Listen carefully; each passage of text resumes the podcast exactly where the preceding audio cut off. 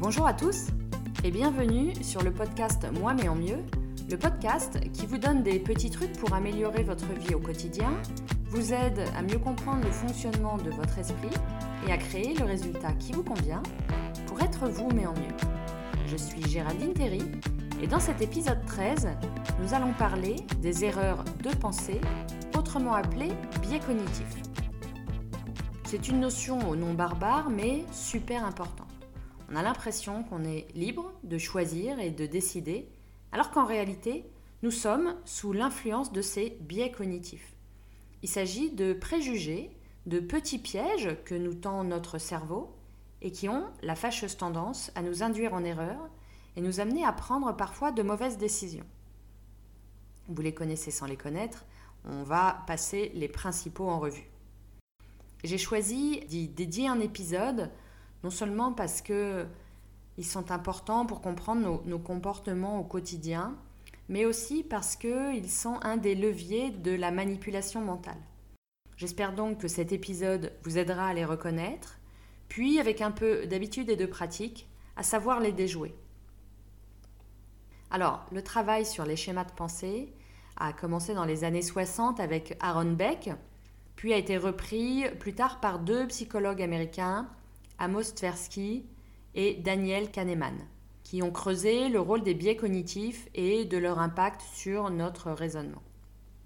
Identifier nos propres biais va nous permettre de comprendre certaines de nos erreurs passées, de remettre en cause nos propres schémas de pensée, mais également d'apprendre à reconnaître les pièges qui nous sont tendus. Alors, globalement, il existe deux manières de penser, le penser rapide et le penser lent. Donc le penser rapide, il est automatique, il est euh, inconscient. Du coup, ça conduit euh, fréquemment à, des pensées stéréotypées. Donc c'est cette façon de penser qui va nous, proposer des intuitions qui vont euh, parfois nous aider, mais qui peuvent aussi parfois nous trahir. Cette façon de penser, elle utilise notre cerveau limbique. Le penser lentement, il est moins fréquent parce que du coup, il requiert plus d'efforts. Donc au contraire de la pensée rapide, il se réalise de manière consciente, logique et calculée. Ça nous permet de prendre des décisions finales après avoir étudié différents types d'informations et du coup après avoir observé et contrôlé les intuitions que nous propose notre pensée rapide. Là, ça utilise la partie évoluée de notre cerveau qui est le cortex préfrontal. Alors c'est vrai que l'esprit humain est incroyable, non seulement avec tout ce qu'il est capable de créer et d'apprendre, mais, aussi pour les, nombreuses façons dont il est capable de se tromper. Donc normalement, on se laisse guider plus par la pensée rapide. Et ça a par exemple comme conséquence donc de tirer des conclusions hâtives ou euh, de prendre en compte nos premières impressions, de faire confiance aux premières données que, que nous avons, sans essayer de prendre en considération d'autres données qui pourraient être disponibles. Ces biais cognitifs, c'est euh, des raccourcis, c'est une façon d'économiser des ressources. un biais cognitif, c'est une erreur récurrente dans des processus cognitifs comme la réflexion, l'évaluation, encore la mémorisation. C'est un schéma qui va provoquer des, déviations en matière de jugement qui vont amener à créer des conclusions hâtives et ça de manière déraisonnable. Alors nous prenons énormément de décisions au quotidien, la plupart du temps sans s'en rendre compte, sans réfléchir, et du coup, on ne prend pas le temps d'étudier d'autres options ou d'analyser d'autres informations. À part peut-être quand on a l'impression que la décision est importante. Là, on va prendre le temps, on va étudier les informations euh, qui sont en notre position afin d'essayer de trouver la meilleure option. Mais même dans ces cas-là, on ne s'en rend pas compte, mais les biais cognitifs vont influer sur les solutions qu'on va imaginer, qu'on va trouver. C'est un petit peu dangereux hein, parce que ça va parfois nous pousser à adopter des solutions peu réalistes. Alors les biais cognitifs sont pas tous mauvais, en fait euh, on pourrait même dire qu'ils nous font gagner du temps parce qu'ils représentent une, sorte de, raccourci mental avec... Euh, mais ça va nous permettre d'économiser des, ressources cognitives et de l'énergie mentale. Par exemple, si à chaque fois que je vais au restaurant, je, passe une demi-heure à euh, étudier chacune des options, à regarder chacun des plats qui sont sur le menu, en analysant à chaque fois les pour et les contre de chaque plat, bon, non seulement je vais perdre une demi-heure, mais en plus ça va m'agacer. Et le temps que je vais perdre, je ne vais pas pouvoir le passer à faire des choses plus productives. Donc ces biais cognitifs qui vont finalement accélérer ma pensée en, économisant des ressources, ça risque de me faire choisir de façon presque automatique. Hein. C'est comme ça qu'il y a certaines personnes qui prennent toujours la même chose au restaurant, systématiquement les, mêmes plats ou qui commandent systématiquement les mêmes boissons. Alors on va passer en revue les, biais les plus classiques, euh, essayez d'être attentif et curieux, regardez si vous les reconnaissez soit chez vous, soit euh, chez des personnes de votre entourage. Le premier, c'est la dissonance cognitive. La dissonance cognitive, c'est l'inconfort qu'on peut ressentir, la tension interne qu'on peut ressentir quand on a deux pensées ou deux croyances ou deux émotions contradictoires. C'est euh, par exemple ce qui peut se passer pour quelqu'un qui, euh, est accro au tabac, qui à la fois souhaite arrêter de fumer, mais à la fois continue de fumer, en essayant de justifier sa conso avec tout un tas de bonnes raisons qu'il va trouver, comme bon, c'est pas le bon moment pour arrêter, ou de toute façon il faut bien mourir de quelque chose. Voilà. C'est quelque chose qui va être euh, un peu désagréable parce que euh, très contradictoire avec deux de, de nos propres pensées. Ça peut aussi être le cas d'une personne qui, par exemple, va continuer de s'alimenter en mangeant de la viande et qui, pour autant, est totalement contre euh, la cruauté envers les, animaux, que ce soit au niveau de l'élevage ou encore de, la mise à mort, ou encore de l'impact catastrophique sur l'environnement que peut avoir l'élevage intensif, comme la consommation euh, d'eau ou d'énergie que ça demande. Un autre biais, c'est le biais de confirmation. C'est la tendance super commune que nous avons à ne prendre en considération que les informations qui nous intéressent, qui confirment euh, un avis qu'on a déjà, une croyance qu'on a déjà. Et du coup, ignorer les infos qui pourraient euh, contredire cette pensée. Donc ça nous permet en loose day de valider euh, nos opinions auprès de ceux qui sont d'accord et du coup à rejeter les opinions de ceux qui ne sont pas d'accord. Donc en gros, on préfère les éléments qui vont dans notre sens plutôt que ceux qui infirment notre hypothèse. Et du coup, on en oublie de vérifier la véracité et la logique de ces informations. On oublie de les mettre en comparaison avec d'autres infos qui seraient différentes, mais qui nous permettraient de faire un choix plus judicieux. On y adhère tout simplement, d'ailleurs de façon plus ou moins inconsciente, hein, parce que finalement c'est plus facile et plus rapide pour nous. C'est par exemple les, les, moments où on a déjà une idée sur une nouvelle voiture qu'on veut acheter, et là on va regarder des commentaires, des avis, et on va s'attacher beaucoup plus aux avis positifs sur ce produit que aux avis négatifs. Ensuite, le biais d'étiquetage. Donc ça, c'est le grand classique qui consiste à réduire une personne ou soi-même à un mot, un élément péjoratif de sa personnalité ou de son comportement. C'est un raccourci de jugement, donc toujours péjoratif, une étiquette négative qui est posée sur la personne ou sur soi, sans du tout prendre en compte d'autres éléments de façon objective. Je vous en parle souvent, hein. on est super fort pour... Euh, euh, sans rajouter une couche quand on fait quelque chose de mal, bah, pour se faire encore un peu plus de mal. Donc euh, appliquer ce raccourci et nous autocoller des étiquettes comme euh, je suis nul, un vrai loser, une grosse vache, etc. Mais à force de se répéter ces phrases pendant des mois, des années, des dizaines d'années parfois, bah, le cerveau il va finir par les croire et du coup les appréhender comme une vérité. C'est vrai aussi pour notre entourage on va euh, assez régulièrement trouver une opportunité d'appliquer une étiquette à quelqu'un euh, qui est proche de nous, par exemple dans notre entourage professionnel, avec des raccourcis comme euh, lui il est psychorigide, ou elle elle est lunatique, ou un vrai caractériel, etc. Enfin, il va falloir qu'on fasse particulièrement attention avec nos enfants parce que ils vont être beaucoup plus sensibles à ces étiquettes que nous adultes parce que sans nous en apercevoir, on pourrait parfois leur attribuer donc une étiquette dont, dont ils vont avoir du mal à se défaire parce que ça vient de, nous, de, de, leurs parents, de leurs modèles. Euh, c'est par exemple quand on parle d'eux euh, en disant c'est un, c'est un grand timide, ou il a un poil dans la main, ou c'est un bagarreur, ou elle est, elle est toujours angoissée. Voilà, ce, ce type de, d'étiquette, en fait, ils vont avoir tendance à les reproduire tout le reste de leur vie. un autre biais, la disqualification du positif. Donc ça, c'est la tendance qu'on peut avoir à transformer une expérience positive ou neutre en une expérience négative.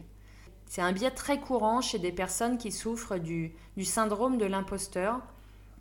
À chaque fois qu'on va trouver euh, chez quelqu'un une qualité, quelque chose qu'elle a bien fait, eh ben, cette personne ne va pas le prendre en compte, va le minimiser ou complètement le discréditer. Par exemple, j'ai quelqu'un dans mon entourage, dès qu'elle reçoit des, compliments ou des félicitations sur euh, sa perte de poids, eh bien, plutôt que d'accueillir ces marques de reconnaissance à leur juste valeur, elle va penser qu'on lui a dit ça juste pour lui faire plaisir. Et que de toute façon, les autres euh, se trompent parce qu'en fait, elle, euh, bah, elle sait qu'elle est toujours grosse.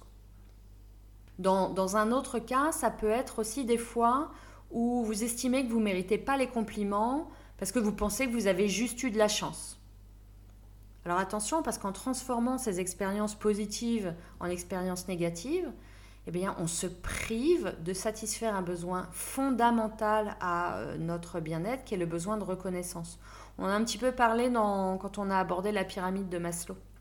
Et ça, ça va aboutir à des comportements d'auto-dévalorisation, de perte de confiance et surtout d'une très très faible estime de soi le biais de statu quo. Donc vous savez, notre cerveau est câblé pour être efficace, pour répéter ce qu'il connaît déjà. Et donc on n'aime pas, globalement on n'aime pas le changement de façon naturelle, on n'aime pas, on n'aime pas ça parce que ce biais de statu quo fait que euh, justement on préfère laisser les choses telles qu'elles sont parce qu'on a toujours l'impression que ça va nous apporter plus d'inconvénients que d'avantages.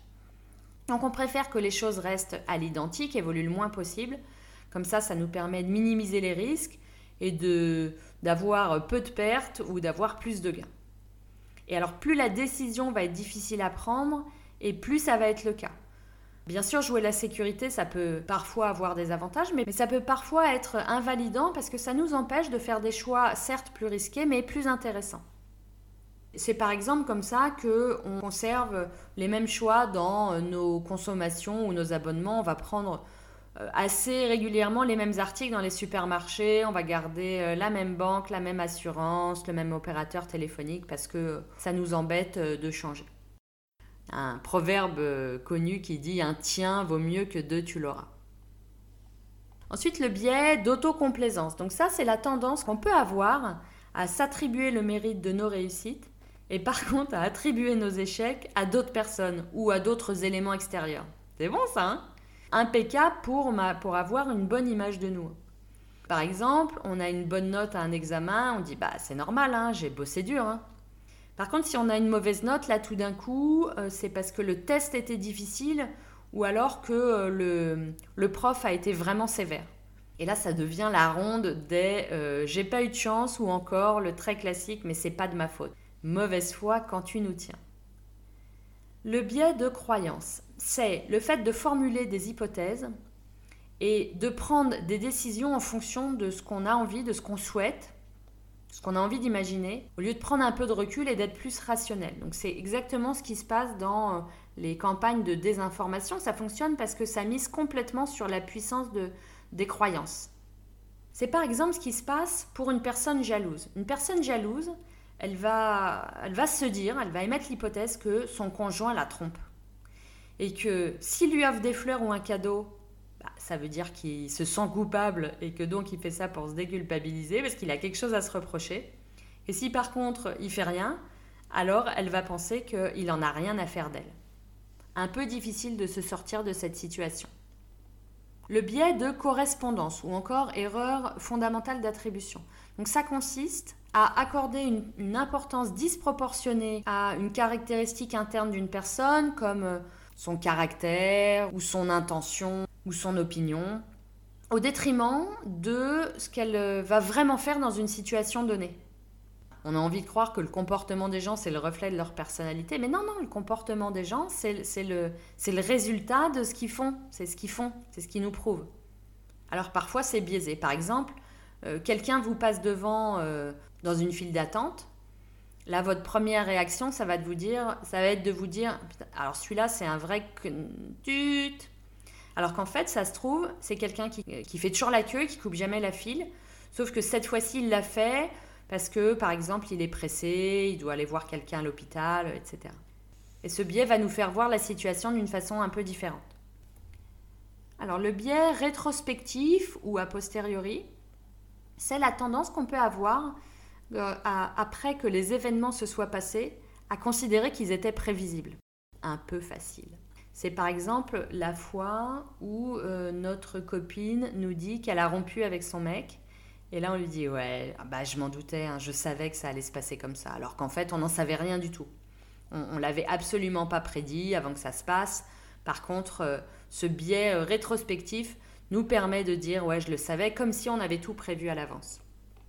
Le biais d'optimisme, c'est quand on fait preuve d'un optimisme un petit peu euh, surdimensionné, d'une croyance qui fait qu'on bah, on se sent moins exposé que les autres à un certain type de situation. C'est par exemple ce qui se passe dans de nombreux accidents de la route où le conducteur euh, s'estime plus fort que les autres, euh, même quand lui ne respecte pas le code de la route. On doit être content et prudent si on est d'un tempérament optimiste. Hein, de façon générale, l'optimisme, c'est quand même une bonne chose parce que la vie est quand même bien plus agréable pour un, optimisme, pour un optimiste que pour un pessimiste. Winston Churchill disait Un pessimiste voit la difficulté dans chaque opportunité, un optimiste voit l'opportunité dans chaque difficulté. Le biais de négativité, c'est la tendance qu'on va avoir à donner plus de poids aux expériences négatives qu'aux expériences positives, et du coup à s'en souvenir davantage. Alors ça s'explique parce que des milliers d'années en arrière, c'était bien plus utile pour nous de repérer un prédateur pour pas se faire tuer que euh, de voir s'il y avait des fruits dans les arbres. Si par exemple mon chef me dit que le projet sur lequel je suis en train de travailler depuis des semaines va être abandonné parce qu'il n'y a plus de budget, et euh, que le dernier sujet sur lequel j'avais travaillé avant a eu beaucoup de succès, Qu'est-ce que je vais retenir comme information? Qu'est-ce qui va avoir le plus d'impact sur moi? Sans doute celle où il me dit que le projet va être abandonné. Ça, c'est quelque chose d'utilisé très fréquemment en politique lors des débats et des campagnes euh, électorales. L'excès de confiance, c'est la tendance euh, qu'on peut avoir à surestimer ses capacités, euh, tant physiques qu'intellectuelles. Donc euh, c'est un excès de confiance en soi. Alors la confiance en soi, c'est très bien, c'est même nécessaire, mais euh, trop de confiance en soi tue la confiance en soi. Je ne sais pas si vous connaissez, vous, des gens qui savent tout sur tout et qui savent tout faire, euh, voilà, qui ont, qui ont l'impression d'être des super-héros et d'être meilleurs que les autres. Bon, bah moi, j'en connais. Donc ça, c'est à double tranchant parce que bien évidemment, ces personnes, elles sont tellement sûres d'elles, elles sont tellement persuadées que quoi qu'il se passe, elles vont réussir qu'à nouveau, elles en oublient euh, d'analyser les risques.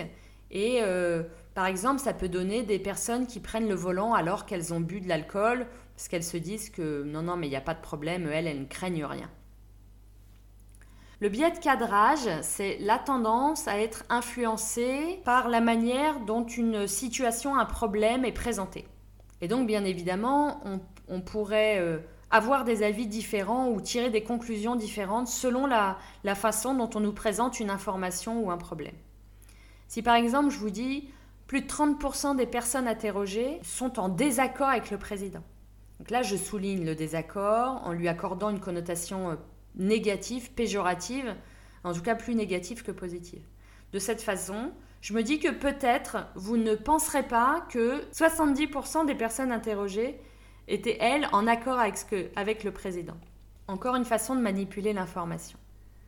Alors voilà pour les principaux biais cognitifs. Il en existe plein d'autres. Je crois qu'il y en a environ 60 qui ont été euh, identifiés.